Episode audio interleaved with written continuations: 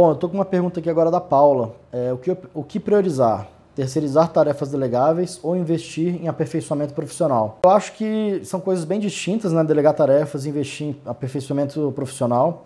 Mas o que eu acho que você quis dizer é mais no sentido de tentar delegar tarefas suas mais do dia a dia, mais administrativas, para poder ter tempo para fazer outras coisas, inclusive investir em aperfeiçoamento profissional. Foi isso que eu imaginei, né? Eu falo muito que é, as tarefas mais rotineiras do dia a dia, principalmente administrativo, financeiro, contador, essas coisas, qualquer um pode fazer melhor do que você muitas vezes. Então, eu sempre procuro terceirizar essas coisas para não me ocupar o tempo. Então, se você conseguir delegar essas tarefas mais do dia a dia, faça isso que aí você vai poder de fato é, se concentrar em coisas mais importantes para você, que no seu caso aqui, pelo que eu entendi, é, no momento é aperfeiçoamento profissional.